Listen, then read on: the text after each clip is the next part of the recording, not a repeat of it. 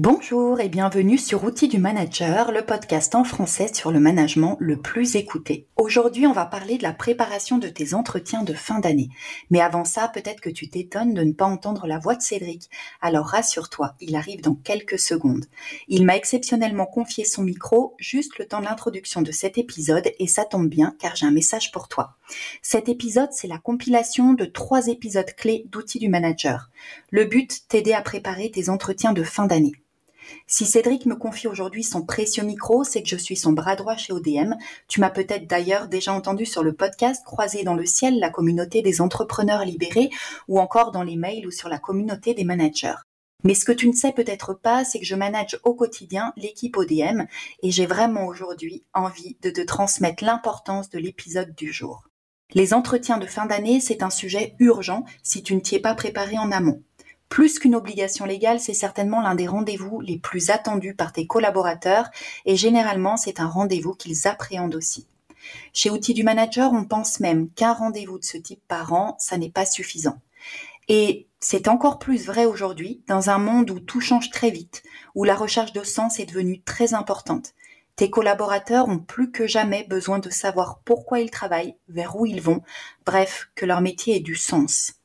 Mais bon, on n'en est pas encore là. Pour l'instant, préparons ton prochain entretien de progrès.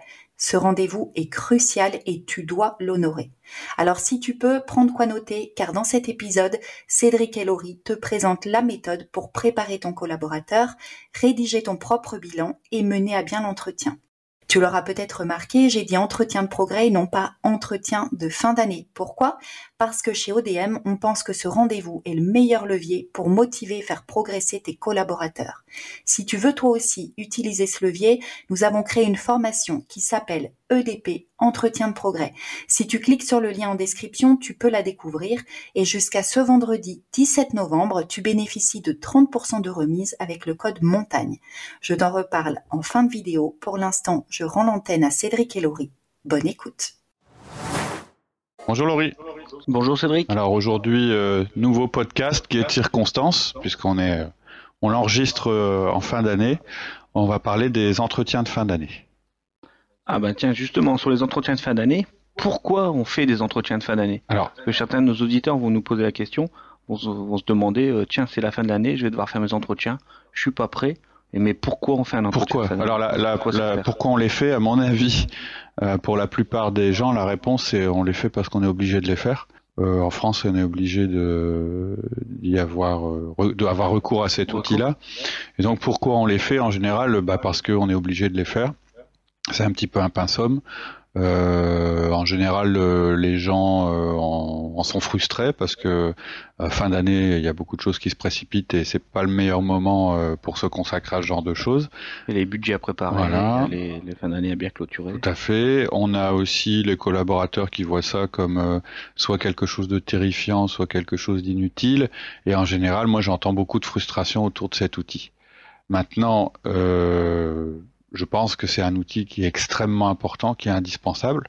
Même si on a les 1 à 1, même si nous, on a développé toute une méthode de management qui est basée sur le 1 à 1, ça remplace pas un 1 à 1. C'est-à-dire, ou ça peut pas être remplacé par un 1 à 1. C'est-à-dire que l'entretien de fin d'année, euh, bah, comme son nom l'indique, c'est une fois par an. Alors ça peut être une fois par semestre aussi. Nous, nous on a plutôt un rythme par semestre, mais euh, c'est vraiment le moment où on fait le point et c'est vraiment important. De prendre le temps de le faire et de le faire de, mani- de manière structurée. Euh, maintenant, est-ce qu'il faut que ça se fasse en fin d'année? Moi, je préfère les faire en début d'année, une fois que justement l'année est vraiment écoulée et que l'heure du bilan. euh, mais bon, ça dépend. Il y a des sociétés qui insistent pour que ce soit fait euh, dans l'exercice euh, calendaire. Donc euh, voilà. Après, je sais aussi que il y a des, des choses qui sont imposées dans les entreprises. Notre but, c'est pas de dynamiter ce qui existe, c'est de le rendre meilleur. On va vous donner des De conseils simplifier, pour le faire le mieux possible, pour le simplifier, euh, pour que ce soit surtout un vrai outil euh, de, de progrès. Euh, et après, c'est à vous de voir par rapport à votre organisation comment vous pourrez intégrer l'outil complètement ou de manière incomplète.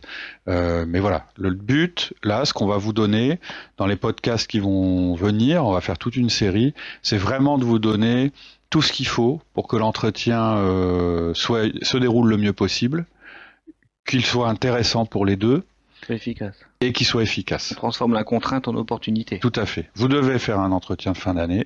Donc, euh, on va le rendre le plus euh, efficace possible. Donc, ce qu'on vous propose, c'est de vous accompagner sur cette période et on va faire une série de podcasts qui vont où, vont se succéder euh, les différents thèmes. la première chose, c'est la préparation de l'entretien de fin d'année. La deuxième chose, c'est le déroulement de l'entretien de fin d'année. Et on enchaînera certainement sur comment fixer des objectifs. Et on fera aussi un podcast qui s'appelle La rentrée du manager, qui n'est pas tout à fait lié aux entretiens de fin d'année, mais qui vous permettent de dire, allez, je démarre bien mon année, voilà, voilà ce qu'il faut que je fasse. Donc en gros, on va avoir euh, au niveau de la structure, on va vous faire d'abord un premier podcast, c'est celui qui va suivre là juste après, euh, où on va vous demander, on va demander à votre euh, collaborateur de faire son auto-évaluation. Ensuite, vous allez leur transmettre cette auto-évaluation. Ensuite, on fera un podcast sur la préparation de l'entretien, ce que vous devez faire, vous, de votre côté, une fois que vous avez envoyé le questionnaire d'auto-évaluation à votre collaborateur. Ensuite, on fera un entretien euh, un, podcast sur l'entretien lui-même, comment il se déroule. Et puis ensuite, on passera à la suite euh, que je vous ai décrite, c'est-à-dire fixer les objectifs et la rentrée du manager. La méthode qu'on va vous présenter, c'est quelque chose qu'on fait depuis de nombreuses années qui fonctionne. Euh, donc le but, c'était de rendre l'entretien de fin d'année réellement productif et intéressant. Donc on démarre. L'entretien de fin d'année, pour vous, il va commencer par l'auto-évaluation de votre collaborateur. Euh, juste avant de démarrer, je voudrais préciser une chose. J'ai parlé tout à l'heure des 1 à 1. Donc le 1 à 1, c'est le l'entretien que vous avez avec vos collaborateurs de manière hebdomadaire. C'est le fondement de notre méthode. Euh, mais euh, le 1 à 1, l'entretien de fin d'année, c'est pas la même chose. Alors, on est un peu tous les mêmes. on sait qu'on doit faire qu'on doit faire l'entretien de fin d'année. On y pense et on sait jamais par quel bout le prendre, quoi. Comment démarrer, comment je vais faire, qu'est-ce que je dois prendre. Mhm. Et puis là, on va arriver en janvier. Je pense que c'est mieux de le faire aussi sur janvier. Mm. Et puis on va arriver fin janvier et puis on sera pas prêt. Mm. Et on fera euh, le l'entretien de fin d'année un petit peu euh, mm. à l'arrache. Et donc, vous montrerez par euh, la même bien peu de respect pour votre collaborateur. Voilà. Donc la première chose que vous pouvez faire, les deux choses que vous pouvez faire tout de suite, d'abord verrouiller l'endroit où vous allez faire vos revues de fin d'année, c'est bête, hein, mais réservez la salle de réunion, mettez les dates. Euh, ça va vous obliger, ça va tout de suite vous donner une deadline. Vous allez vous dire bon de toute façon, faut qu'on soit prêt pour cette date-là. Donc vous mettez ça dans votre agenda, vous invitez vos collaborateurs. Ils savent que l'entretien de fin d'année, euh, parce qu'ils sont comme vous, ils sont en train de se dire mais c'est bizarre, il a pas encore parlé des entretiens de fin d'année, ou il en a parlé mais il a pas fixé de date. L'année dernière, ça s'est fait un peu n'importe comment, on les a fait en mars alors que le début de l'année c'est, enfin alors que c'était plutôt en janvier, etc., etc. Donc tout de suite, la première chose que vous allez faire, vous allez fixer l'heure, euh, la date et le, rendez-vous. Deuxièmement, vous allez leur euh, demander de préparer leur revue de fin d'année. Donc je rappelle le plan. Premièrement, vous allez leur demander de s'auto-évaluer. C'est l'objet de ce podcast. Deuxièmement, vous allez leur transmettre cette enfin vous allez leur transmettre votre propre évaluation. Vous allez préparer l'entretien de fin d'année de votre côté. Vous allez avoir l'entretien de fin d'année avec eux, ce sera un autre podcast. Et lors d'un entretien Ensuite, un autre entretien, vous fixerez les objectifs annuels, ça fera l'objet d'un autre podcast. Et puis bon, on fera un podcast sur la manière dont vous-même vous allez préparer votre année. D'accord. Donc on commence par leur demander de faire leur propre entretien de fin d'année. C'est exactement ça. Ça peut vous étonner, mais la première chose que vous allez faire, c'est leur demander de s'auto-évaluer. On va vous proposer un modèle d'email à leur euh, envoyer. Donc en gros, hein, vous allez vous allez envoyer ça euh, par exemple avant Noël, et voilà ce que pourrait être l'email que vous allez renvoyer. Nous allons nous rencontrer le 23 janvier pour faire le bilan de vos performances pour cette année et discuter de vos objectifs pour l'année prochaine. Afin de nous préparer tous les deux, j'aimerais que vous remplissiez le petit document 6 juin qui vous permet de vous auto-évaluer. Mettez-vous dans la peau du manager que je suis et évaluez votre performance. J'aimerais que vous mettiez vos propres appréciations et notes, comme je vais aussi le faire de mon côté. De mon côté, je vais utiliser pour cela votre description de poste, vos objectifs annuels, vos revues des années précédentes, les notes des 1 à 1 et les différents documents de suivi que nous, que nous avons échangés. J'attends cet entretien avec impatience et je serai heureux de répondre à toutes les questions que vous pourriez vous poser entre-temps.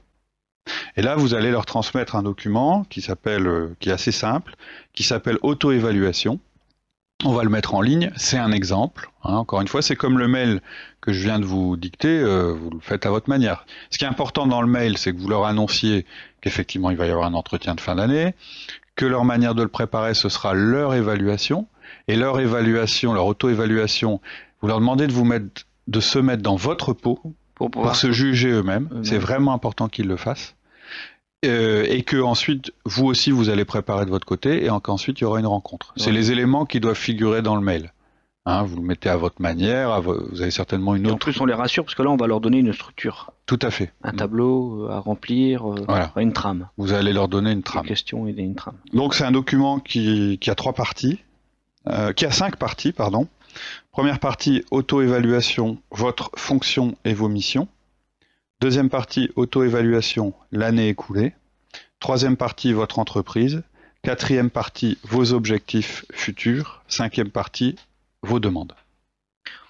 Bon, on peut peut-être entrer dans le détail de chaque partie. Oui, on va, euh, c'est ce que j'allais faire. On va détailler en fait euh, chaque partie. Euh, je pense que la structure doit être celle-là. Après, ce que nous on met à l'intérieur, peut-être qu'il peut y avoir des. Ça peut être adapté. Ça peut être adapté, tout à fait. Donc auto-évaluation, votre fonction, et vos missions. Ouais. En fait, il s'agit de demander à la personne de décrire les trois missions principales et permanentes de sa fonction. Donc, faut bien distinguer la chose. Ce ne sont pas ces objectifs annuels précis et chiffrés, parce que ça, c'est ce qui correspond aux besoins du moment. Vous pouvez avoir des objectifs sur euh, un mois, vous pouvez avoir des objectifs sur trois mois, des objectifs sur, sur six mois, etc. C'est pas de ça qu'on parle. Là, on parle du rôle que la personne occupe dans l'entreprise. Donc en fait, pour chacune de ces missions ou domaines, elle va s'évaluer euh, avec une note chez nous de A à E, euh, c'est-à-dire qu'en fait A ça veut dire exceptionnellement performante dans le domaine et E ça indique euh, une situation d'échec. Ensuite, vous allez lui demander si elle a des questions sur sa fonction, est-ce que vous attendez d'elle puis vous poserez deux autres questions, c'est quels sont vos domaines favoris et quels sont vos points d'amélioration. Donc je vous le dis tel que c'est dans la fiche. Donc on a un petit 1 auto-évaluation de votre fonction et, de vos missions. Et en fait, derrière, il y a 1, 2, 3, 1, 2, 3, 4, 5 questions. C'est 1, quelles sont les trois missions principales et permanentes de votre fonction 2, quelle note vous donnez-vous dans chaque domaine Donc A exceptionnel, E, e F, ah oui non, c'est F échec. 3, avez-vous des questions sur votre fonction? Et ce que j'attends de vous? Ensuite, quels sont vos domaines favoris? Et ensuite, quels sont vos points d'amélioration? Voilà, première partie, votre fonction, vos missions, comment j'ai performé euh, cette année sur, euh, sur les domaines dont je suis euh, responsable. Ok, donc ensuite on a la deuxième partie de l'auto-évaluation, l'année écoulée. Voilà, là on va parler de l'année en cours, donc c'est pas tout à fait la même chose. Donc les questions sont, première question, quels ont été pour vous les événements marquants de l'année? Donc là, c'est plus euh, du qualitatif, hein, et ça peut être des choses euh, personnelles ou professionnelles, peu importe. C'est vraiment la personne qui parle, c'est pas vous. Euh, et ça permet de voir ce qui a compté pour la personne dans l'année. Pour vous, c'est une information importante. Ensuite, vous lui demandez quels étaient ses objectifs, c'est la deuxième question, quels étaient vos objectifs pour cette année, et vous lui demandez, c'est la troisième question, sa propre évaluation sur ceci. Donc là, on est dans des choses précise. Quand on parlera de comment fixer des objectifs, on verra qu'on est dans quelque chose le plus précis possible pour être sûr qu'on est en phase sur ce qu'il y a à faire concrètement. Et donc elle va s'évaluer. Euh, il y a des gens, ils ont, ils ont euh, un objectif hein, dans l'année euh, ou dans le semestre ou dans la période qu'on va juger. et en général, on évite qu'il y en ait plus de 5. Au-delà de 5 objectifs, on est quand même dans quelque chose d'assez compliqué. Euh, en général, il vaut mieux euh, étaler dans, l'année. Euh, ensuite, on va leur demander, c'est la quatrième question, quelles ont été vos réalisations positives? Et là, on est dans du qualitatif. ça peut être en lien avec les objectifs, mais il peut y avoir aussi des réalisations qui ont été faites à côté dont elles voudraient vous faire part. Ensuite, la question d'après, c'est quels ont été vos échecs et vos difficultés? C'est-à-dire la même question, mais je dirais la partie euh, négative.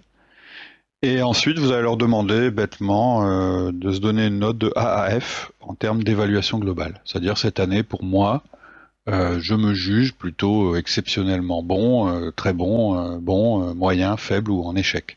Voilà donc pour l'année écoulée. Pour l'année écoulée. Ensuite, tu leur demandes de parler de leur entreprise. Oui. Qu'est-ce qu'on entend par là? Alors, c'est quelque chose que j'avais pas mise dans les, c'est une chose que j'avais pas mise dans les questionnaires précédents.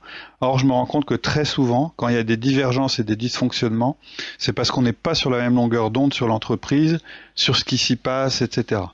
La stratégie d'entreprise ou l'entreprise Alors, on va voir à travers les questions ce que, comment on veut euh, y arriver, mais effectivement, principalement là, on va parler de la stratégie et du rôle de l'entreprise, mais surtout ce qui s'est passé pour l'entreprise dans l'année écoulée.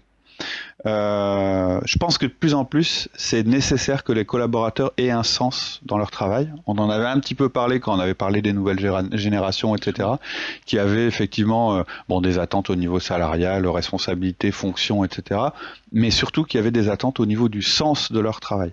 On travaille plus pour travailler, euh, on travaille pour gagner de l'argent, mais plus forcément pour gagner euh, le maximum d'argent possible, euh, ou on travaille plus juste pour bien faire. On veut comprendre pourquoi on travaille. Et donc c'est important lors de l'entretien de fin d'année que vous sachiez et que votre collaborateur ait l'occasion de vous dire ce qu'il comprend du sens de son travail et surtout de son rôle dans l'entreprise. On a démarré le questionnaire en leur demandant de s'évaluer sur sa fonction et, sur leur fonction et sur leur mission. C'est une chose, ça c'est je suis euh, responsable comptable, etc. Mais ensuite, il faut qu'ils soient capables de replacer dans le contexte de l'entreprise leur rôle, ce qu'ils vivent, etc. Ça permet aussi de focaliser quand même l'entretien sur les aspects professionnels.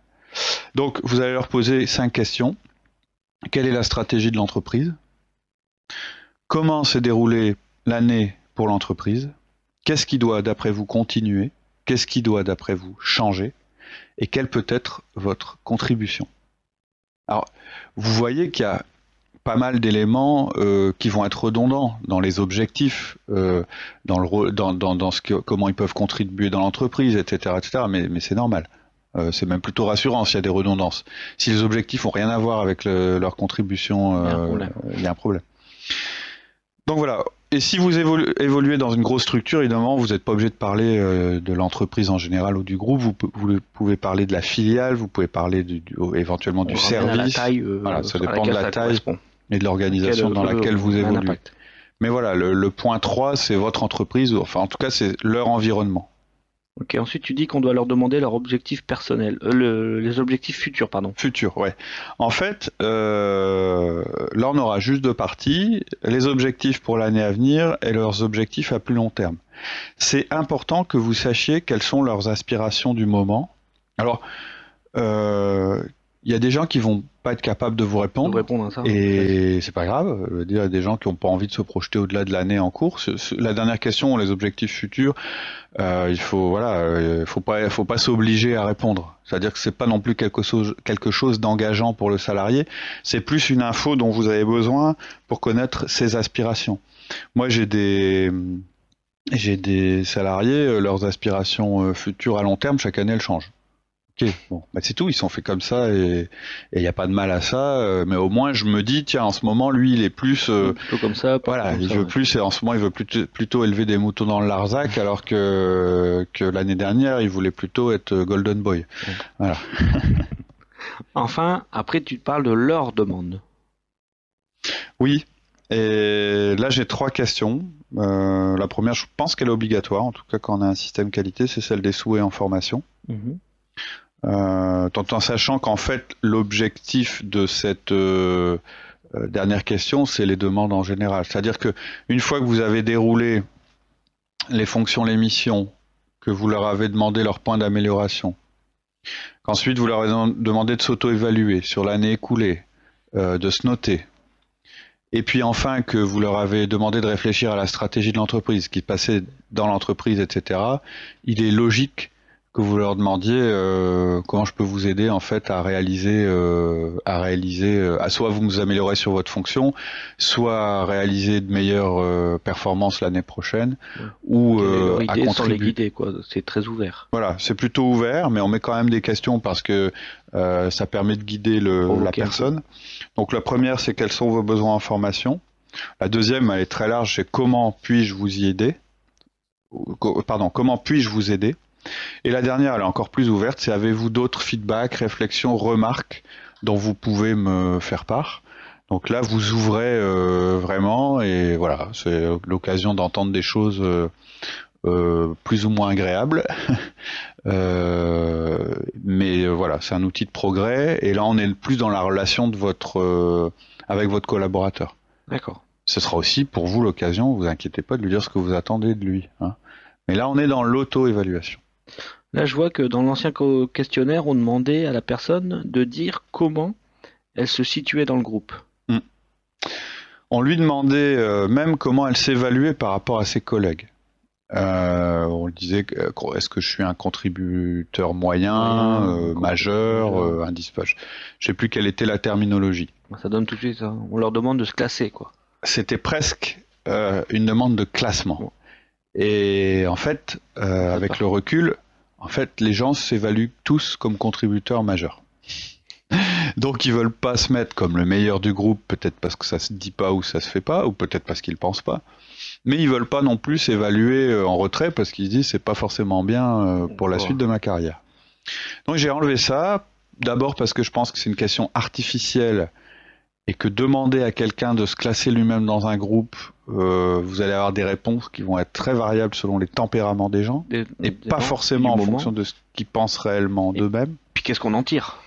Et ensuite, la deuxième euh, raison, c'est Bon, je pense que vous, vous, savez globalement qui sont vos bons et qui sont vos moins bons dans, les groupes.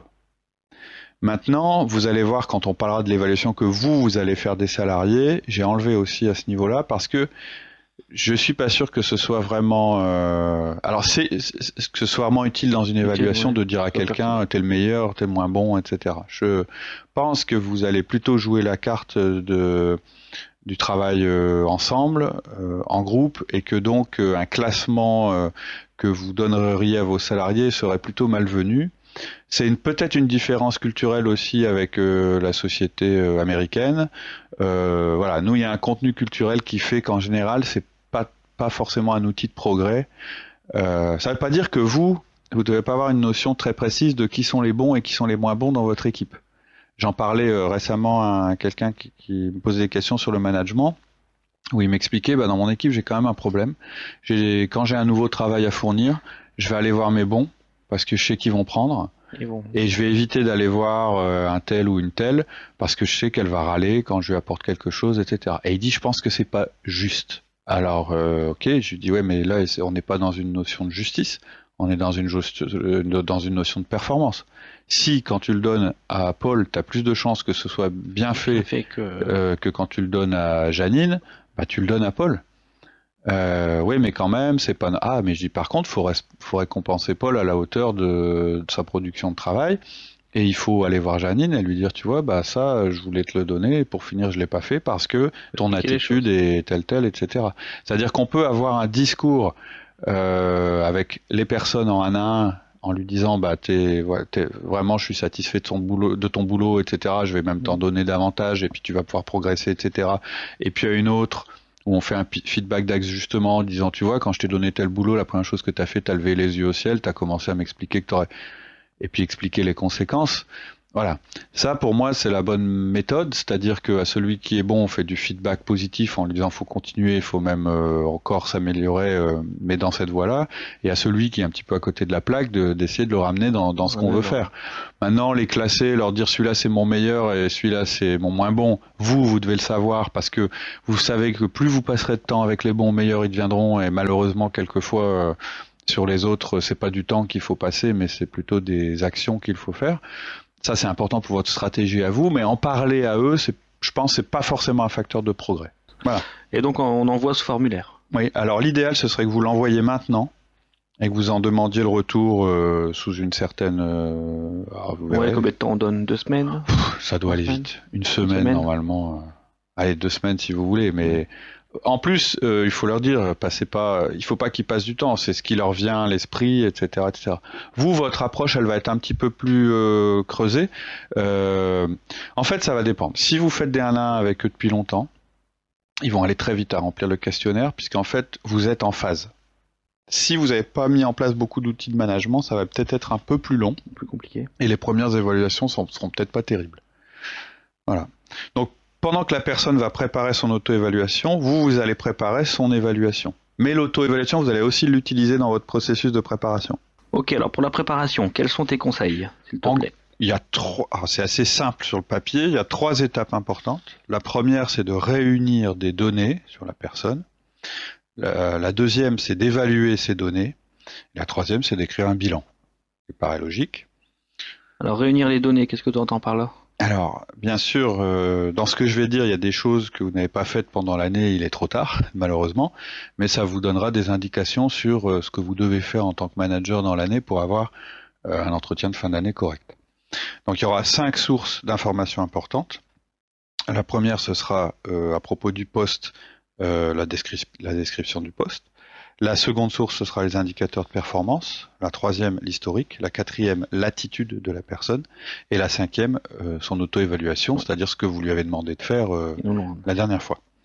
Donc le poste, vous allez démarrer avec la description de fonction. Alors ça a différents noms selon les, entreprises, mais en gros le document dans l'entreprise qui décrit euh, quelles sont les fonctions principales de la personne, les compétences qu'on attend d'elle, etc. Une fiche de poste une fiche de poste, voilà, ça peut avoir différents noms, mais en gros, euh, la question, ça va être, vous allez prendre cette fiche, vous allez la regarder, et la question que vous allez vous poser, la première question, c'est est-ce qui est mentionné sur la, est-ce que ce qui est mentionné sur cette fiche de poste est juste? C'est la première chose. Ok, alors mais par contre, parce que moi je connais beaucoup d'entreprises, euh, si je leur dis fiche fonction, fiche de poste, ils n'en ont pas. Ils vont dire, vrai? ça n'existe pas chez eux. Non. Ça n'a jamais été fait. S'ils n'ont pas de système qualité, tout ça, ils ne sont pas contraints à le faire. D'accord. Comment on peut Ça existe encore. Ça existe encore. C'est fou. Bon bah malheureusement ce podcast ne s'adresse pas à ce genre d'entreprise. non non, je, plaisante. À mon avis, clairement, euh, déjà dans 60%. Ou des fiches de poste pas à jour. Oui, alors ça aussi. C'est-à-dire qu'il faut une fiche de poste pour la DRH, le système qualité machin. C'est un truc qu'on a fait quand le consultant était venu pour mettre en place la qualité chez nous, ou parce que cinq ans après, ça plus rien à voir. Voilà. Et cinq ans après, ça peut rien avoir. Euh, mais attention, euh, c'est vraiment important que vous ayez une fiche de poste dans votre entreprise. Donc vous dites pas c'est tellement horrible et de toute façon on est en retard que je vais sauter cette étape. Ça va être justement l'occasion de remettre les choses d'aplomb. C'est des outils d'entreprise. Et si vous avez soit pas d'outil, bon là c'est bien, vous démarrez d'une page blanche, ou si vous avez un outil mais avec des divergences euh, avec la réalité, c'est très très embêtant. Donc impérativement, avoir une fiche de poste pour les personnes que vous managez, même si votre entreprise n'en a pas. Ok, ça c'est très intéressant. Après, je comprends pas pourquoi il faut passer du temps là-dessus alors que nous jugeons la personne par le poste. En fait, pour juger la personne, vous avez besoin d'avoir un standard objectif si vous n'avez pas de standard, donc un standard, c'est quelque chose qui nous permet de comparer.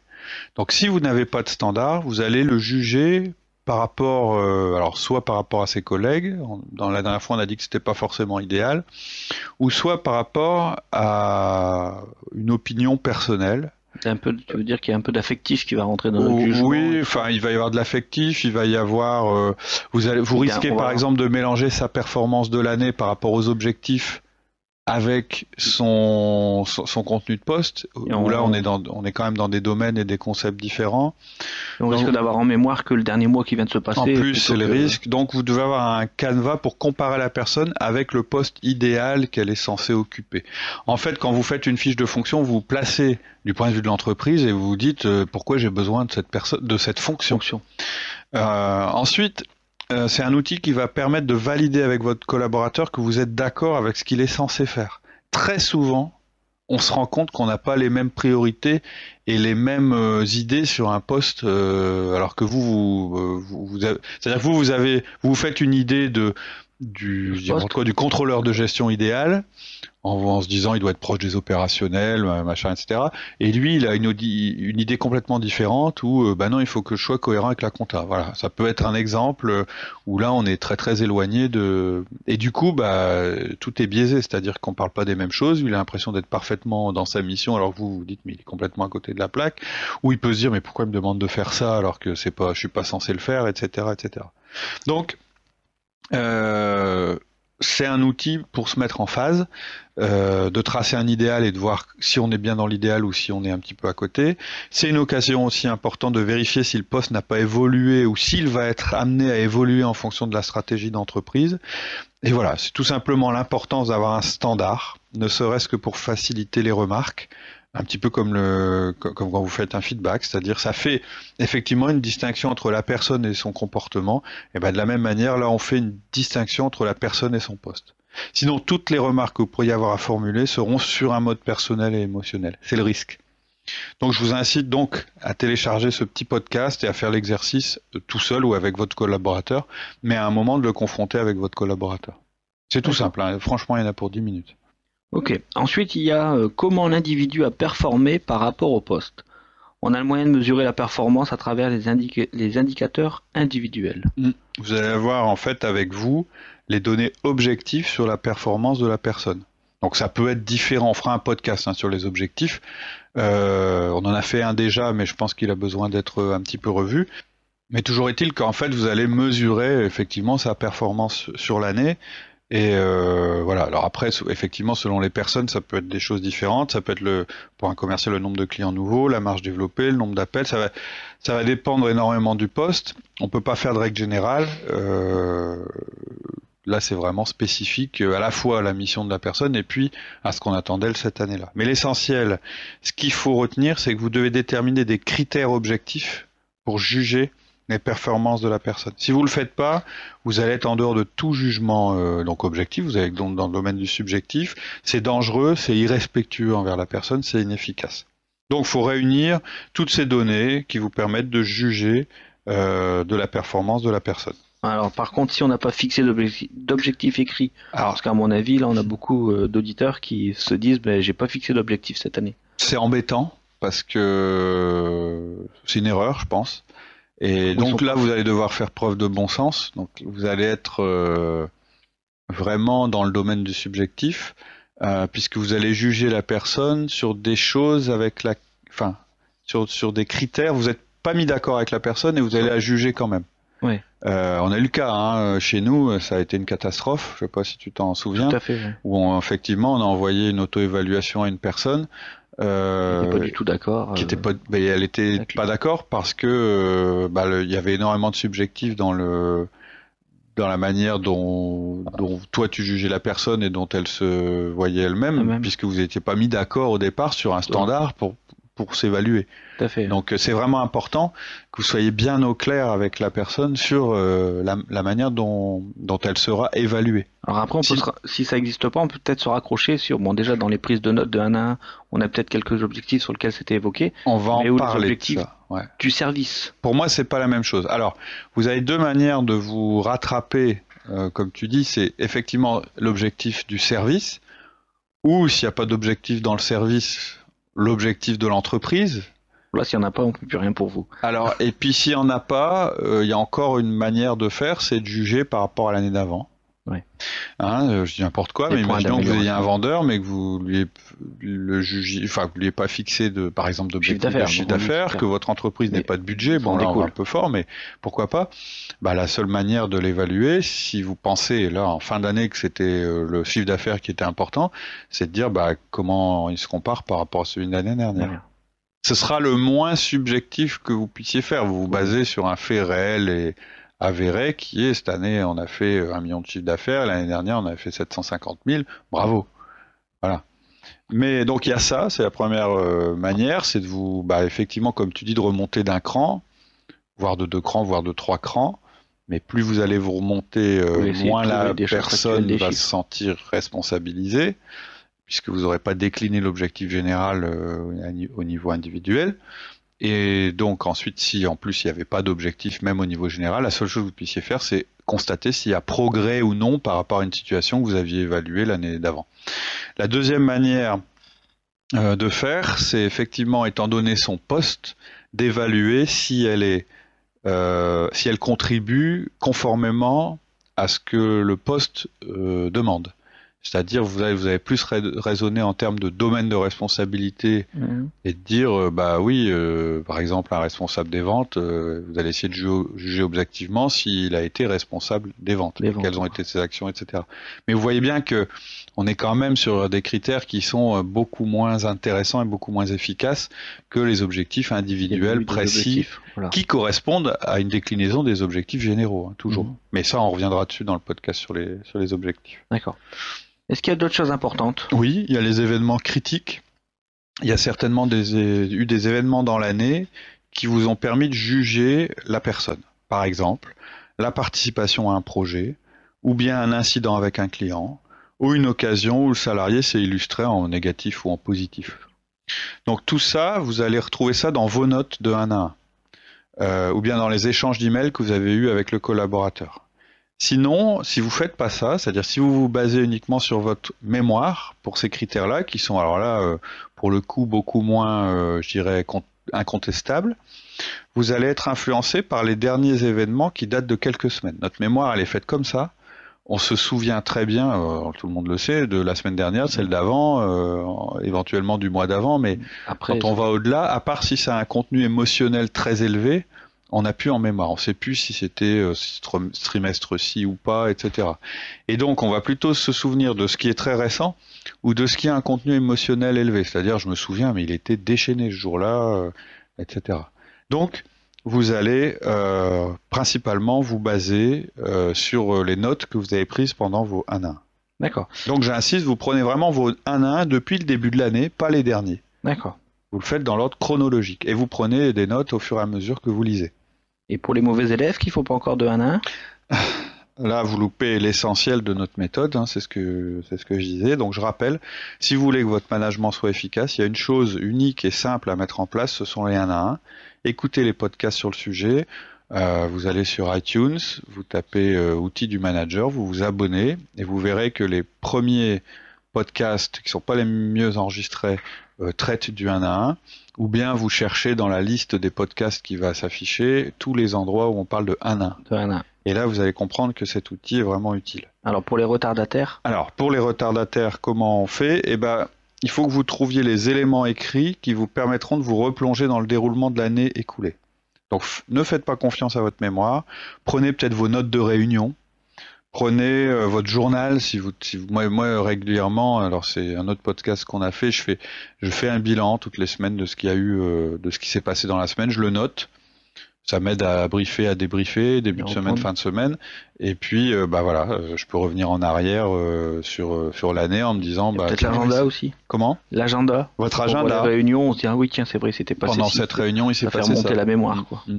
Et vos mails, c'est-à-dire vous allez si vous avez, un logiciel d'email performant, vous tapez le nom de la personne et vous regardez, alors vous survolez, mais vous regardez tous les emails que vous avez échangés depuis le début de l'année. Ça paraît une masse énorme d'informations, mais en fait, faut aller vite, faut lire en transversal. Il faut que ça vous permette de vous replonger dans le moment où ça a été fait. C'est ça qui est important. Comment? On remonte le Comme si on remontait le temps en fait. Si vous faites pas ça, ça va être vraiment euh, compliqué de vraiment faire un bilan de l'année.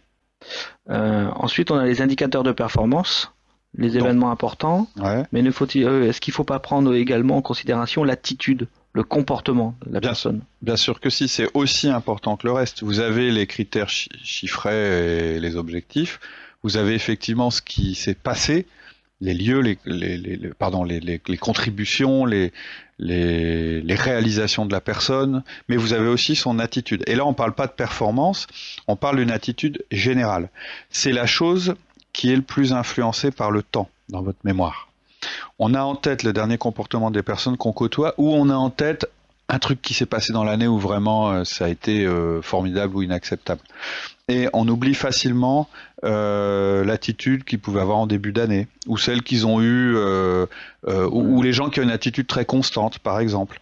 Et là, vos notes de 1 à 1, j'y reviens, je suis désolé, mais elles vont être primordiales. Parce mhm. que dans vos notes de 1 à 1, il faut qu'il y ait ce contenu-là. Il faut que vous disiez, tiens, il était il était plutôt euh, démotivé à cette période-là, ou bien euh, il m'a vraiment fait n'importe quoi, etc. Même si ça n'a pas forcément eu d'influence sur ses performances, etc. En général, ça en a eu, mais même si ça en a pas eu, c'est bon à savoir. C'est bon à savoir.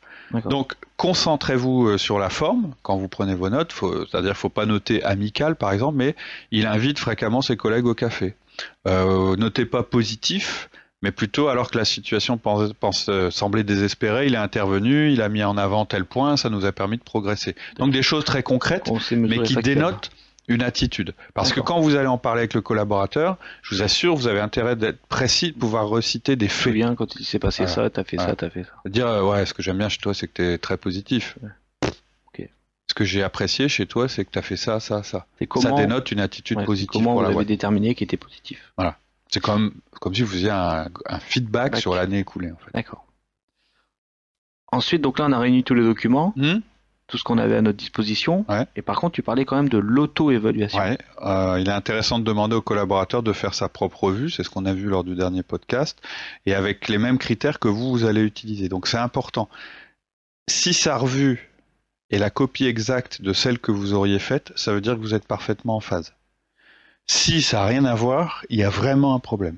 Mais il faut le, sa- il faut le connaître, ce problème. Il faut le savoir. Une question, donc est-ce qu'on attend euh, que le collaborateur vous a donné son auto-évaluation pour nous faire notre euh, Non, alors évaluation? Alors, peu importe, euh, c'est votre. euh, si vous êtes un peu fainéant, effectivement, vous allez prendre la sienne, mais le risque, c'est que, bah, du coup, vous. Ça va être biaisé. Vous soyez un peu biaisé, mais bon, pourquoi pas. Euh, moi, j'ai plutôt tendance à faire en parallèle, c'est-à-dire j'envoie l'auto-évaluation au collaborateur. Et je prépare ma, au moment où je l'ai envoyé, je démarre ma préparation de revue de fin d'année. Donc, Donc, tout le travail de, de collecte des données que j'ai que, que j'ai fait, euh, il- je vais faire des notes, c'est-à-dire Mhm. que je vais avoir un- un- une feuille sur laquelle, au fur et à mesure que je vais regarder, je vais noter les éléments importants que j'avais oubliés ou bien qui méritent d'être euh, d'être euh, mentionnés. Donc, je vais avoir une espèce de, c'est pas une synthèse encore, mais avoir toutes mes données d'entrée en fait qui vont être prêtes. Mhm. Et la dernière donnée que je vais intégrer, c'est son auto-évaluation, effectivement. Je vais Donc, attendre. Quand on donne l'auto-évaluation, il faut donner une date de retour de Bien cette sûr. Ouais, auto-évaluation. ouais, ouais. C'est ce que je pas disais. nous donne la veille du. Ah non, non, non, non, non. Tout à l'heure, quand on en a parlé, on a dit retour sous une semaine ou sur euh, ou sur deux, ou sous deux semaines. Parce que votre propre évaluation, vous allez, on verra ça plus après, mais vous allez la lui transmettre avant l'entretien. Bon, après, effectivement, si c'est euh, deux jours avant l'entretien et que vous avez le temps de la lire et de modifier euh, ce que vous avez fait ou pas, pourquoi pas Mais non, moi j'essaierai d'anticiper un petit peu. D'accord. Donc maintenant qu'on a fait le tour de toutes les données Mm. à réunir, on peut peut-être passer à l'étape suivante, évaluer les données. Ouais. Alors c'est important effectivement de le faire, c'est ce que je disais tout à l'heure dans cet ordre-là. Si vous commencez à évaluer alors que vous n'avez pas collecté les données, vous risquez de partir dans une mauvaise direction.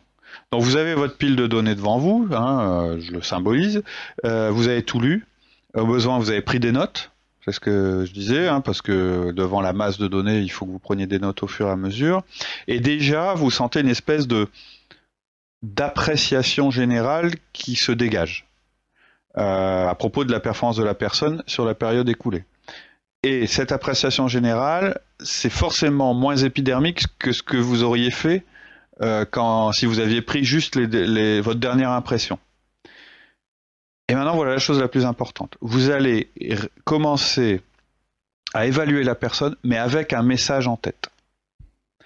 On retrouvera souvent cette manière de faire dans nos podcasts, même pour faire une présentation.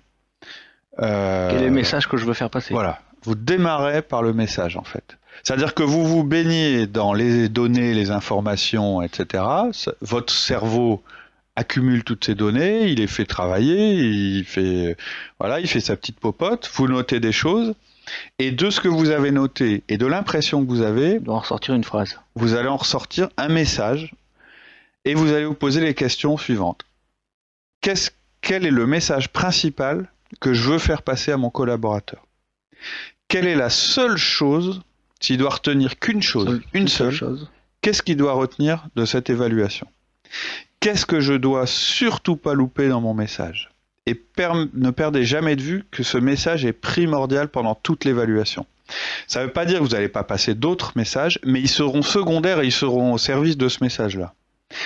Le but, c'est pas d'enlever ce qui est négatif ou positif, parce qu'on a une tendance naturelle à faire une espèce d'évaluation un peu neutre. Ouais, mais si je dis ça, je vais le motiver. Ou si je lui dis qu'il est trop bon, il va venir m'embêter, il va avoir une augmentation de salaire, etc. Non. Il y a des remarques à droite, à gauche, certaines importantes, certaines positives, d'autres négatives. Euh, et le collaborateur, il va ressortir en se disant bon, je sais pas trop, j'ai l'impression que ça va. Euh, Vous voulez pas ça. Vous voulez que le gars, il sorte avec ok, cette année, voilà ce qui s'est passé. C'est comme ça que je, suis jugé par mon boss. Bien ou mal, c'est pas trop la question. Mais en gros, euh, j'étais super bon là, j'étais moins bon là. Et ce qu'il va me demander certainement, c'est de continuer ça et de d'être meilleur là-dedans. Voilà, faut que ce soit très clair. Donc, quand vous passez en revue les données, vous prenez un papier et vous reformulez votre message clé à l'aide des différents éléments que vous avez lus. Donc on va y revenir, hein, on va reparler de ce message, mais en gros, il va avoir la formule suivante, il va y avoir l'évaluation, le résultat et les conséquences. Donc vous allez lui dire, voilà comment tu as performé cette année, c'est l'évaluation, voilà ce que ça veut dire pour la boîte, etc. etc. et voilà les conséquences, possibles pour l'année prochaine, etc. D'accord. Tu n'aurais pas un exemple à nous donner, ce serait peut-être plus... Je vous en donnerai un. Alors je peux vous donner un exemple. Je vais vous donner un Robert, par exemple. Alors, Robert. Donc, Robert, tu as fait une année incroyable et tu as dépassé tous les objectifs. Je t'ai mis la meilleure euh, évaluation possible. Ça, ça, signifie que tu es prêt pour une évolution dans l'organigramme. Je pense te confier la responsabilité complète du contrôle qualité.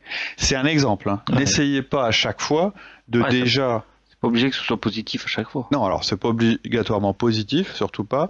C'est pas forcément aussi simple que ce que je viens de dire euh, bon bah là le mec euh, il a performé. En plus j'ai une place pour lui dans l'organigramme. Enfin voilà. bien quoi c'est un peu le truc idéal.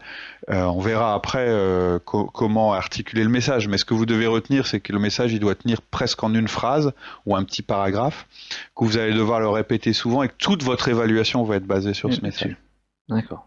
Et en fait quand je disais c'est quelque chose qu'on fait souvent quand vous faites une présentation vous allez faire la même chose. Quand vous allez devoir parler à vos salariés, vous allez démarrer avec plein de données pour vous pour préparer votre votre présentation. Vous allez accumuler des données, vous allez noter, vous allez faire une espèce de brainstorming personnel. Et puis à la fin, vous allez déterminer un message et ce sera le fil directeur de votre présentation. Et c'est là que vous serez le plus percutant. Pour une évaluation de fin d'année, c'est la même chose. D'accord. Donc maintenant, on peut écrire le bilan annuel. Ouais. Vous devez l'écrire donc c'est quelque chose qui se prépare, c'est pas juste j'y vais avec mon mon bagou et voilà. Non, vous allez l'écrire, vous allez le garder. Quand vous allez l'écrire, vous allez sélectionner les données qui correspondent le mieux au message que vous voulez faire passer. Ça peut paraître bizarre ce que je dis, hein, c'est un peu biaisé, mais c'est normal. Vous allez exprimer un point de vue. C'est jamais neutre une évaluation de fin d'année. Faut arrêter de se dire bon, il faut que je fasse un papier, euh, je vais ménager la chèvre, la chèvre et le chou, je vais pas m'engager, etc. C'est pas ce qu'attendent vos, vos collaborateurs. Donc je répète, première phase, vous allez être saturé d'informations sur la personne, puis votre cerveau aura fait le tri, il a dégagé une idée générale qui va être le fil conducteur de votre entretien, et là vous allez étayer votre idée avec du concret en sélectionnant les données. C'est-à-dire que maintenant vous allez trouver des arguments pour alimenter l'impression que, vous avez eue. D'accord. Et, et, le message que vous voulez passer. C'est-à-dire que vous allez lui redonner une lecture de son année écoulée. C'est votre rôle. D'accord ça prend beaucoup de temps pour faire tout ça. Faut que vous programmiez votre préparation de revue comme une réunion. Donc vous devez effectivement euh, vous préparer, euh, vous vous donnez un rendez-vous avec vous-même. L'entretien que vous aurez avec la personne sera une heure ou moins. À mon avis, vous vous allez passer à peu près ce temps-là à préparer. Euh, et, moi, je conseille de faire en deux temps vous faites votre premier euh, votre, votre premier travail où vous accumulez toutes, les, données, vous notez. on, dort un petit peu, on réfléchit, on laisse passer un peu de temps et ça va mûrir. Euh, voilà. et, et, en plus, euh, comme vous allez faire les revues de préparer les revues de fin d'année de tous vos collaborateurs, ça va aussi vous donner une vision d'ensemble. Ça va vous donner une idée des axes de progrès que vous voudrez pour l'année prochaine. Et donc, fatalement, votre revue de fin d'année sera déjà influencée par ce que vous voulez faire l'année suivante. Vous ayez un coup d'avance. D'accord. Donc maintenant, quelle est la suite? Vous allez écrire votre message clé pour le collaborateur. Vous allez le garder pour l'entretien. Vous allez ensuite prendre un document similaire à celui que vous avez utilisé pour son auto-évaluation.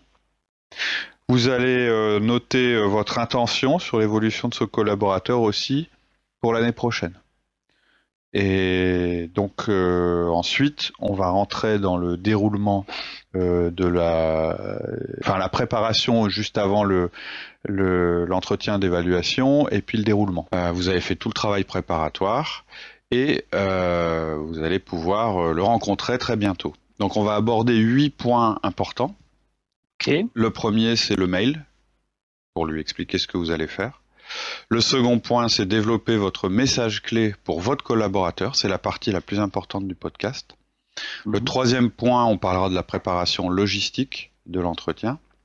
Le quatrième point, on vous dira ce qu'il faut faire la veille. Cinquième point, la liste des choses à apporter. Bon, on ira assez vite hein, là-dessus. Et euh, sixième point, on décrira la progression de l'entretien.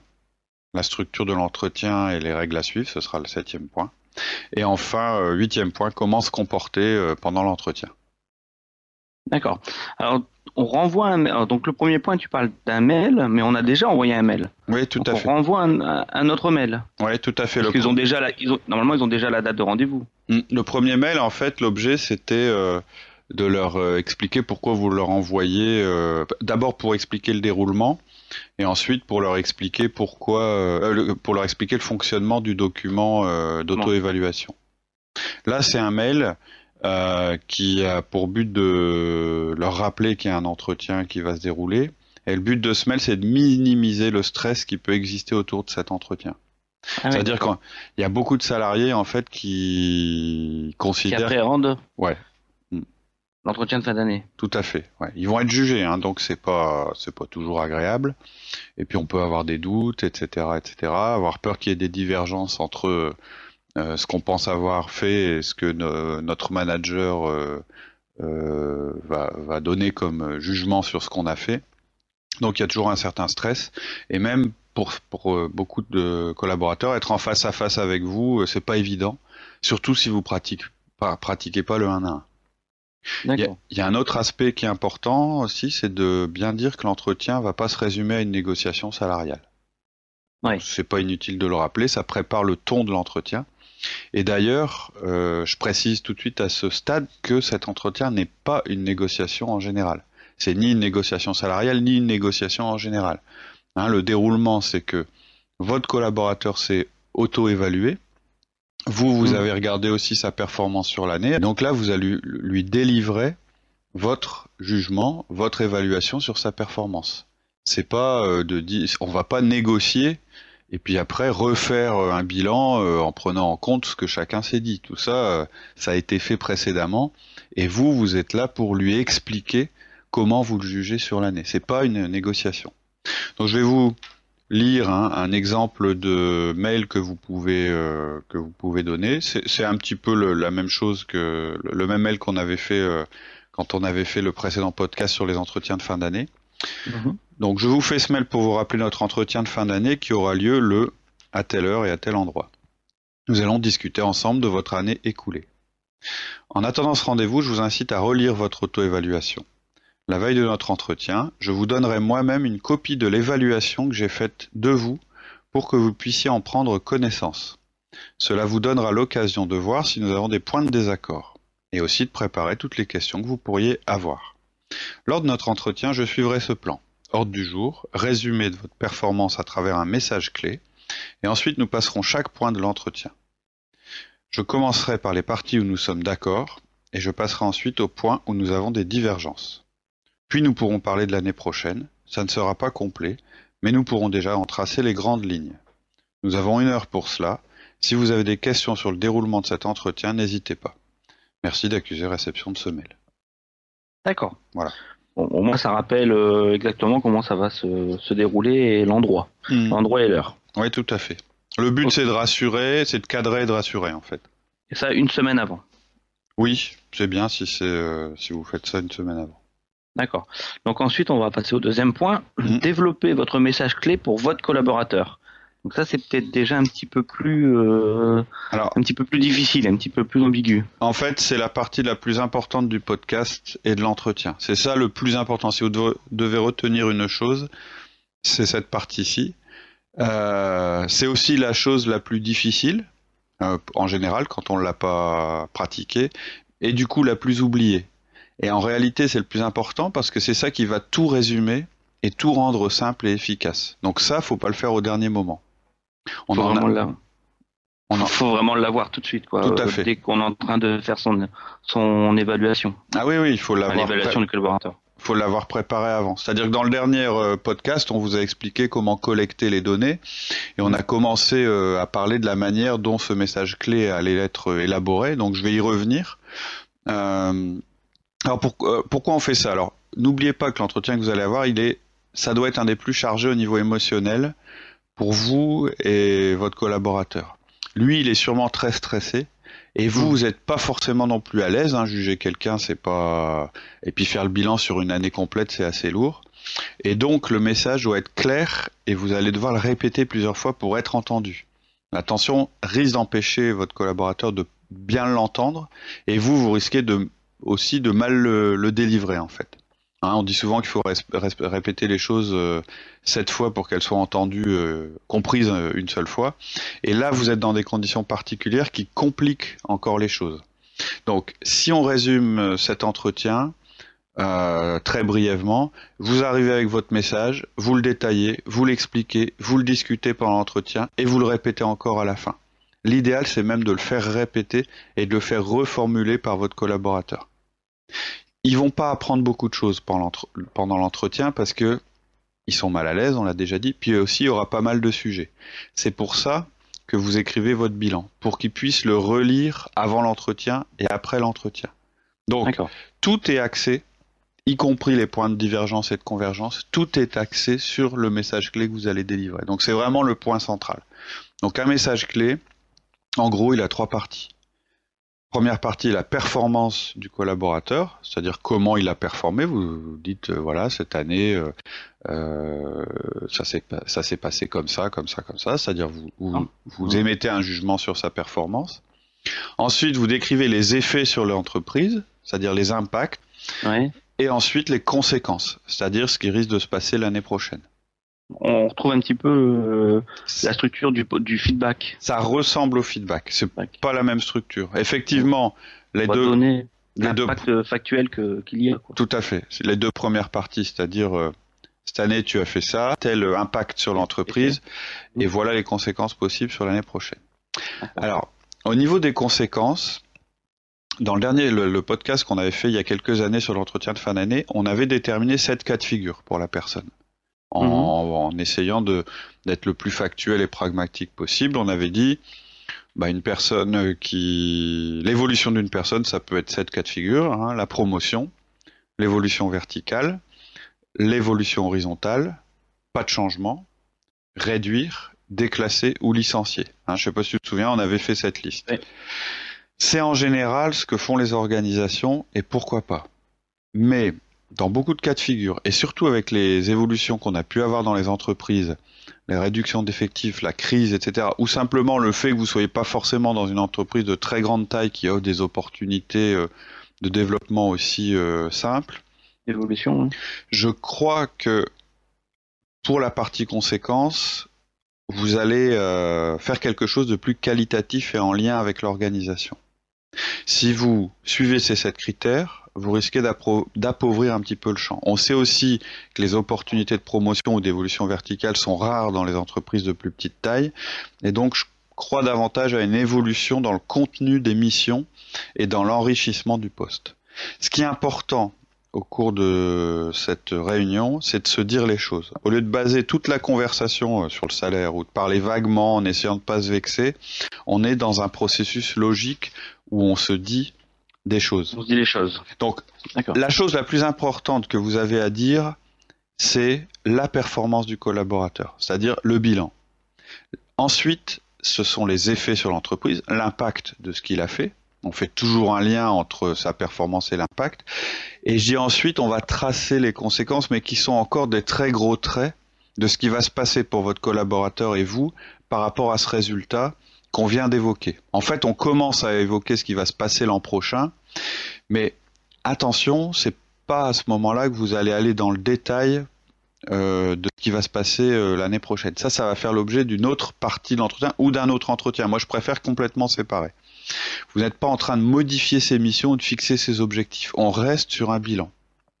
Donc vous pouvez annoncer simplement ce qui va se passer d'une manière générale, car vous voulez laisser du champ et du temps, vous voulez vous laisser un petit peu d'espace à lui et à vous pour euh, vous faire des suggestions à moins que vous sachiez déjà tout. C'est-à-dire, bon, clairement, là où c'est le plus simple, c'est, euh, imaginons que c'est un vendeur, l'année d'avant, son objectif, c'était euh, de, se développer pour pouvoir devenir chef des ventes. Vous faites le bilan de fin d'année, c'est très positif et vous avez décidé qu'il serait chef des ventes parce que votre bilan est très positif. Donc là, c'est simple, vous lui annoncez. Mais c'est assez rare que ce soit aussi simple. Donc là, vous devez être très clair, c'est sur les deux parties du, deux premières parties du message, performance du collaborateur et impact sur l'entreprise ou l'équipe. Mhm. Par contre, sur la partie les conséquences, on est plus en train de projeter, mais pas de projeter dans quelque chose de, très précis pour le moment. D'accord. Voilà. Il doit, tenir en une phrase? L'idéal, c'est que ce soit effectivement une phrase simple. Euh, maintenant, si vous devez faire euh, deux phrases ou trois phrases, l'important c'est que ça ait un bon impact sur lui et que surtout il ressorte, que vous soyez certain qu'il ressorte de l'entretien en ayant vraiment compris dans le détail ce que vous vouliez lui dire. Voilà. D'accord. Donc oui, euh, l'idéal c'est une phrase simple avec trois parties. D'accord. Ensuite, on a la préparation logistique. Bon là c'est pas c'est pas trop compliqué, on va pas c'est très simple. Hein. Vous reconfirmez la salle de réunion et l'horaire de l'entretien.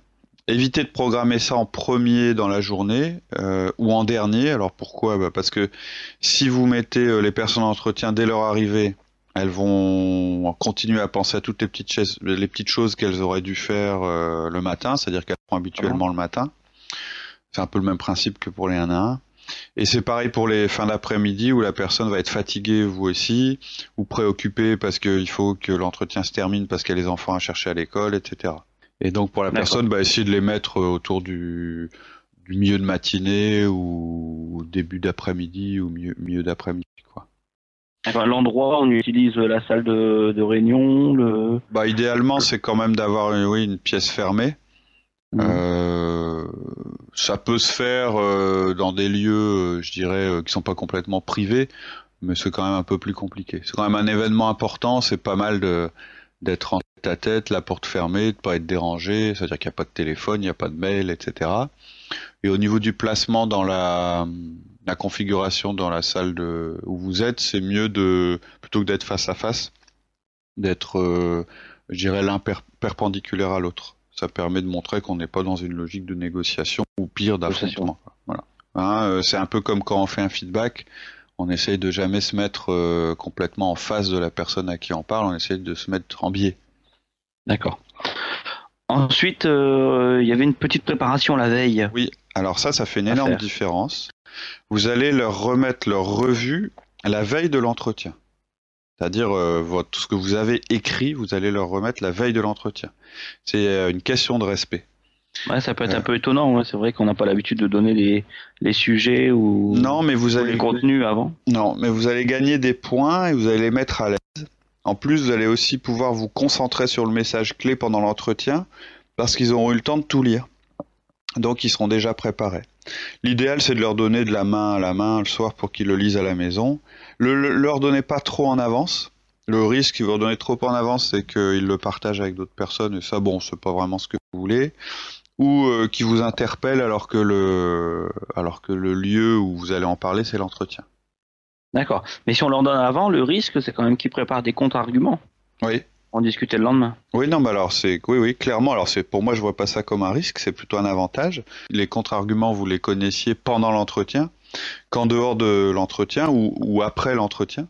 Oui, on n'aurait pas osé en discuter et puis après bah l'entretien, ils, refont la réunion. À chaque fois qu'on parle de d'entretien ou de, de j'irai de rencontre avec vos collaborateurs, euh, leur insatisfaction, leurs, arguments contraires par rapport à ce que vous dites, etc. Vous avez tout intérêt à les connaître. Euh, c'est pas parce que vous ne les connaissez pas qu'ils n'existent pas. Donc le risque, c'est qu'ils vous arrivent après, euh, euh, ou bien que, si vous voulez, le risque, si vous leur donnez pas avant, c'est qu'ils découvrent euh, pendant l'entretien, par exemple, une grosse divergence. Et euh, le, ça va plutôt un peu les assommer, où ils n'auront pas eu le temps d'y réfléchir, et ils risquent de pas trop réagir par rapport à ça, et ça risque crée quelque chose entre vous qu'il faudra régler euh, plus tard. Si vous, s'ils en ont connaissance avant, vous allez pouvoir vraiment rentrer dans le détail pendant l'entretien. En fait, le risque, si jamais vous faites pas, euh, vous leur donnez pas connaissance de, votre bilan avant, c'est qu'ils n'entendent pas votre message clé, parce qu'ils vont se focaliser, ils vont lire, ils vont, enfin, ça va être plus compliqué. déjà, il va y avoir une partie où ils vont lire, vous allez parler, ils vont pas vraiment vous écouter parce qu'ils seront en train de lire le, le document. Euh, et même si vous vous taisez en les laissant prendre connaissance du document, ils n'auront aucun recul par rapport à ce document. Et donc, euh, franchement, vous avez tout à perdre à, garder le, document secret jusqu'à l'entretien. C'est un peu, on pourrait faire un parallèle un petit peu avec les connectiques qu'on fait avant les réunions, etc. Mmh. Hein, on a fait un podcast là-dessus, on a appelé ça le pré-câblage ou quelque chose comme ça. où on montrait qu'en fait, il était beaucoup plus efficace de dévoiler le sujet d'une réunion et, et de, d'un petit peu commencer à, à évoquer ce qui allait être dit dans cette réunion ou cette présentation, plutôt que d'essayer de faire un effet de surprise euh, pendant la réunion ou la, ou la présentation. Bah là, c'est exactement la même chose. Même chose. De toute façon, vous ne faites que différer les choses. C'est-à-dire que s'il y a des contre-arguments, ils vont sortir autant qu'ils sortent pendant l'entretien, euh, pendant l'entretien de fin d'année. D'accord. Et ensuite, euh, au niveau des documents ou des listes, est-ce qu'on a une liste des choses à apporter Alors assez, assez. On peut conseiller là-dessus. Bah, au minimum, euh, il vous faut deux copies de leur, euh, enfin deux, deux exemplaires de leur auto-évaluation, Mhm. euh, mais surtout deux exemplaires de votre bilan à vous. Ça va être euh, ce qui va structurer l'entretien. Vous pouvez aussi, si ça vous aide, apporter tous les éléments qui ont permis de faire votre évaluation, c'est-à-dire leurs objectifs de début d'année, si vous les aviez, leurs fiches de poste, euh, les rapports, les notes, les 1 à 1, les anciennes évaluations, etc. En fait, vous allez apporter tout ce qui peut vous permettre d'étayer et de, euh, je dirais, de de- de- de- d'expliquer euh, à votre collaborateur comment vous en êtes arrivé euh, à l'évaluation que vous faites. On a fait, d'accord, ok. L'autre chose Ensuite- que vous pouvez apporter, pardon, c'est une horloge euh, que vous pourrez voir tous les deux, euh, parce qu'il est important de limiter l'entretien dans le temps. Euh, je dirais que la c'est une heure. Hein. maxi, maxi. Et- Si jamais on a fini en une demi-heure, c'est pas grave. Ah non, non, c'est même mieux, c'est très très bien. L'indicateur qui vous permet de, de vous rendre compte que le- l'entretien a été efficace, c'est euh, le fait que le, le collaborateur ait assimilé votre euh, message clé. Donc si vous arrivez euh, à ce résultat en une demi-heure, tout le monde sera, sera plus content. D'accord. Donc là, ça y est, on arrive à l'entretien. Comment on peut le structurer? Alors au niveau de la structure, vous n'allez pas aller dans l'ordre du document d'évaluation ou du bilan. Vous allez démarrer par les points sur lesquels vous êtes d'accord et vous allez aller vers les points où il y a de la divergence. Ça vous permet d'être à l'aise ensemble et puis de le mettre à l'aise et ensuite vous pourrez traiter les points de divergence. Donc c'est toujours plus simple, c'est un peu comme quand on fait une négociation euh, commerciale, Mhm. c'est toujours plus simple de, de se démarrer par les points sur lesquels on n'a pas de divergence. Ça permet d'instaurer un climat de confiance et petit à petit de d'avancer vers les points où potentiellement il y a de l'écart. Donc vous, vous aurez préparé ça sur une feuille qui ne suit pas le, le document du bilan. Vous prenez pas votre bilan et vous ne vous le prenez pas. Euh, On le lit pas. non, bah non, puisque vous l'avez donné à votre collaborateur et théoriquement il doit l'avoir lu. Si jamais votre collaborateur vous dit bah non j'ai pas eu le temps de le lire, c'est impératif que vous lui laissiez, ça va être moins efficace, hein, mais c'est impératif que vous laissiez un moment pour prendre connaissance du document, parce que vous allez avoir votre ordre du jour à vous, et comme je le disais, qui va partir des points euh, de moindre divergence vers les points de plus grande divergence. Donc vous allez leur demander un accord pour chaque point où vous savez que vous êtes d'accord, ça facilite la communication. Après, vous n'êtes pas, obligé d'être d'accord, hein, c'est pas obligatoire. C'est votre jugement qui compte. hein. Vous êtes en train d'évaluer. Votre but, c'est pas d'arriver absolument à un accord avec votre collaborateur, qu'on soit bien clair. Mhm. Le but, c'est qu'ils comprennent votre message clé et qu'ils entendent aussi les points de désaccord. Il n'y a pas de négo. Alors, ils peuvent donc ne pas être d'accord, mais ça ne changera pas votre notation. Si jamais ils sont pas d'accord, vous leur dites pourquoi vous n'êtes pas d'accord. Simplement pour savoir. Là où vous n'êtes pas d'accord, il faut comprendre pourquoi vous ne l'êtes pas. Ça va pas changer votre notation, sauf euh, un truc extraordinaire que vous n'auriez pas vu, mais d'une manière normalement, vous avez eu tous les éléments pour juger leur performance. Sinon, euh, c'est toujours bien euh, d'argumenter avec des chiffres, des faits, jamais avec des impressions, des jugements ou des informations générales ou vagues. Hein, je reprends un petit peu, tu disais, tu faisais le parallèle avec le feedback. En Mhm. fait, l'entretien de fin c'est un méga feedback. Donc ça, ça doit se baser sur des choses incontestables, sur des chiffres, parce que souvent les chiffres sont incontestables, mais aussi sur des faits, sur des choses qui se sont passées. Alors ça. si la personne, ça me vient à l'esprit là, si Ouais. la personne euh, n'a pas redonné son auto-évaluation, Ah bah, ne... C'est-à-dire si elle a refusé de vous rendre son auto-évaluation?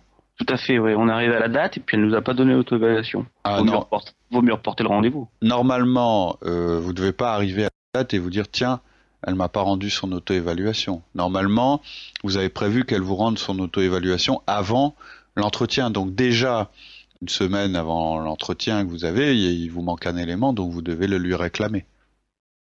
Donc théoriquement, ça peut pas arriver, ça.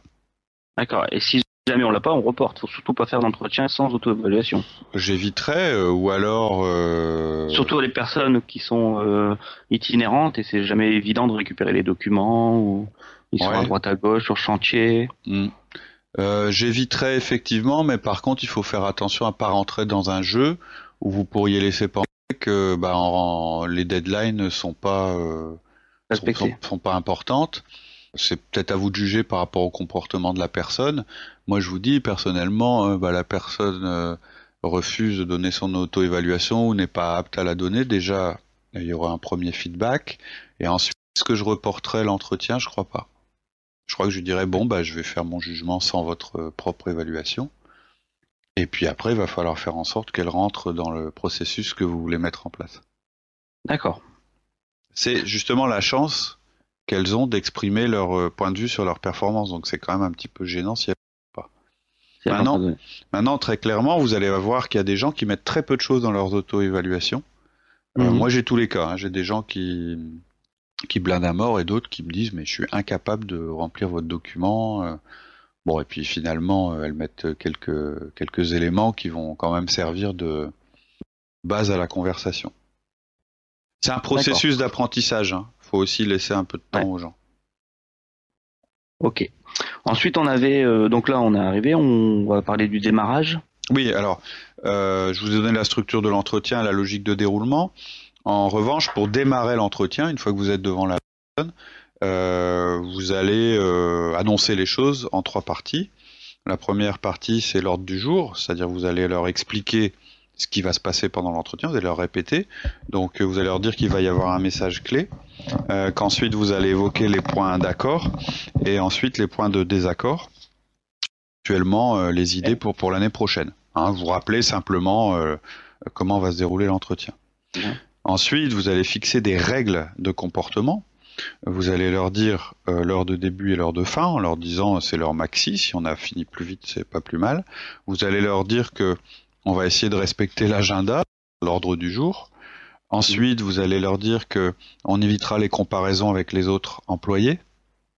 C'est ton entretien individuel. Voilà, on va parce que c'est un peu souvent ce qui se passe. Hein. On essaie toujours de se comparer aux autres, c'est un comportement naturel, mais là on est dans le jugement de la personne, enfin de sa performance. Ensuite, on va essayer de rester pro, donc politesse, pas de, de choses trop personnelles et un ton neutre. On va leur dire que si elles ont besoin de faire une pause à un moment de l'entretien, il n'y a pas de problème, on fera une pause, tout en essayant de rester dans le créneau d'une heure. Qu'on va essayer d'avoir une écoute active de part et d'autre, euh, que les questions de l'autre sont encouragées, qu'on essaiera de ne pas rester bloqué sur un point, c'est-à-dire euh, euh, c'est pour ça d'ailleurs qu'on a réservé un créneau, parce que si vous voyez que vous vous enlisez à un moment, il faut, faire attention, il ne faut pas rester trop longtemps sur un point. Vous vous délivrez un message. Hein. C'est pas une négo, je rappelle. Euh, ensuite, évidemment, pas d'interruption, c'est-à-dire euh, téléphone, ordinateur, mail, ils sont en off, hein, surtout pas de ça euh, au milieu d'un entretien de fin d'année. C'est important à ce stade que le collaborateur comprenne que vous lui délivrez votre bilan, que c'est pas une négociation. Hein. Je reprécise parce que c'est important ça. Sinon, ça risque de vous risquez de vous enliser, ça va pas, vous n'allez pas en finir. D'accord. Alors, comment on peut se comporter pendant l'entretien? Comment on doit se comporter vous devez être capable de délivrer ce que vous avez à dire avec un sourire. C'est comme un feedback. Vous appelez la personne par son prénom euh, pour la mettre à l'aise, si vous pensez que ça la met à l'aise, et vous êtes calme. Vous, restez, vous devez rester euh, souriant, courtois, quel que soit le, quel que soit les, les, ce qui se passe. Et c'est vous. Le message à délivrer. Tout à fait. Et, et les réactions de la personne. En fait, c'est vous qui allez déterminer le ton de l'entretien et vous savez que vous allez avoir affaire à quelqu'un qui est stressé. Même des gens de très haut niveau, c'est le moment où vous allez évaluer leur année, donc euh, ils sont stressés. Vous devez l'écouter, le comprendre, même si vous n'êtes pas d'accord. Ça ne veut pas dire que vous allez euh, être euh, d'accord le fait que vous écoutiez, mais au moins que vous ayez l'information. N'essayez pas trop de vous justifier, mais écoutez. Vous comprenez la réaction, hein, vous pouvez dire Oui, je comprends ta réaction, on n'est pas d'accord sur ce point-là. Néanmoins, mon jugement, c'est celui-là. Et j'ai pris ma décision. Il faut que le collaborateur ait l'espace d'expression, mais il faut aussi qu'il comprenne qu'on n'est pas en train de, faire une négo. Une négo. Bah justement, si l'employé il essaye de négocier, faut, obligatoirement ça vient. Oui, pas, toujours. Euh, vous lui rappelez les règles. L'entretien, c'est pas une négociation. Ça s'appelle pas négociation, ça s'appelle pas négociation salariale. C'est un entretien de fin d'année. Et euh, ce qui est vraiment important de comprendre pour vous comme pour le collaborateur, c'est on n'obtient pas une augmentation parce qu'on est un bon négociateur. On obtient une augmentation ou une prime parce qu'on a une bonne évaluation. C'est pas la même chose. Et on a une bonne évaluation parce qu'on a performé. Si vous laissez trop de place à la négo dans votre évaluation, vous risquez d'avantager des gens qui ont un grand pouvoir de négociation. Or, vous devez rester euh, par rapport à ça absolument euh, dans la règle, vous avez jugé votre collaborateur et ensuite ce que vous ferez dépendra du jugement que vous en avez, pas de sa capacité à vous faire du chantage ou à argumenter mieux que vous, etc., etc. C'est important. Et donc, pour conclure, je disais euh, parce qu'une on m'a souvent posé la question, on m'a dit bah oui, donc en fait, en gros, il y a deux documents. Il y a l'auto-évaluation que le salarié fait, euh, donc l'évaluation qu'il fait de lui-même, et, et, ensuite le, même document que vous vous allez remplir, qui est, qui ressemble dans sa structure, sauf que c'est vous qui le remplissez, et qui prend en plus le message clé. Clé. Et, voilà. Et donc on m'a déjà demandé, mais donc à la fin on prend ces deux documents et puis on refait une synthèse. Et je dis non, il n'y a pas de synthèse à faire. C'est votre document qui fait foi. C'est votre document qui est la synthèse du bilan. L'entretien de fin d'année, c'est une discussion, il y a un échange, mais le bilan euh, que vous faites de votre collaborateur, c'est vous qui l'avez fait, et vous l'avez fait avant l'entretien de fin d'année. C'est-à-dire que l'entretien de fin d'année, alors sauf si vous découvrez un truc euh, que normalement vous ne devriez pas à ce moment-là, sauf ce cas extrême, qui doit se produire. Euh, moi, ça m'est ça m'est jamais arrivé. Et si ça arrive, c'est qu'il y a un gros problème en amont de la communication sur la communication entre vous deux. Donc, l'objet de l'entretien de fin d'année, c'est que vous présentiez le message clé à votre collaborateur et que vous présentiez ce bilan. Ok. Voilà. Donc, on a tous les éléments pour faire l'entretien de fin d'année. Tout à fait. Donc là, maintenant, vous êtes dans la situation après cet entretien où vous allez pouvoir euh, évoquer avec votre collaborateur ses objectifs pour l'année. Moi, je conseille de séparer. Euh, par contre, quelquefois, pour des questions de temps, on enchaîne directement. Ok. Voilà. Eh ben, merci Cédric pour eh ce ben, conseil. Alors j'espère que cet épisode t'a plu. Je trouve que c'est toujours un plaisir de réécouter ces anciens épisodes qui n'ont pas pris une ride, bon, sauf peut-être un peu au niveau de la qualité du son. Quoi qu'il en soit, j'espère que tu as eu des déclics et que tu sais désormais quoi faire pour tes entretiens de fin d'année. Si tu as des questions, tu peux venir me les poser sur le forum, j'y répondrai avec plaisir. Mais surtout, si tu souhaites une méthode solide pour tes entretiens, n'oublie pas que tu peux rejoindre la formation EDP avec une remise de 30% en suivant le lien en description et en utilisant le code montagne. Tu obtiendras dans les minutes qui viennent la méthode complète avec notamment un module spécial sur les demandes d'augmentation. C'est une des questions fréquentes qu'on reçoit sur le forum. Alors pour faire le meilleur entretien possible, fonce et passe à l'action. N'oublie pas le code montagne. Merci d'avoir écouté cet épisode. Bienvenue à tous ceux et toutes celles qui découvrent Outils du Manager avec ce podcast. Et n'oublie pas de nous laisser une petite évaluation si tu as apprécié cet épisode et à très bientôt chez Outils du Manager.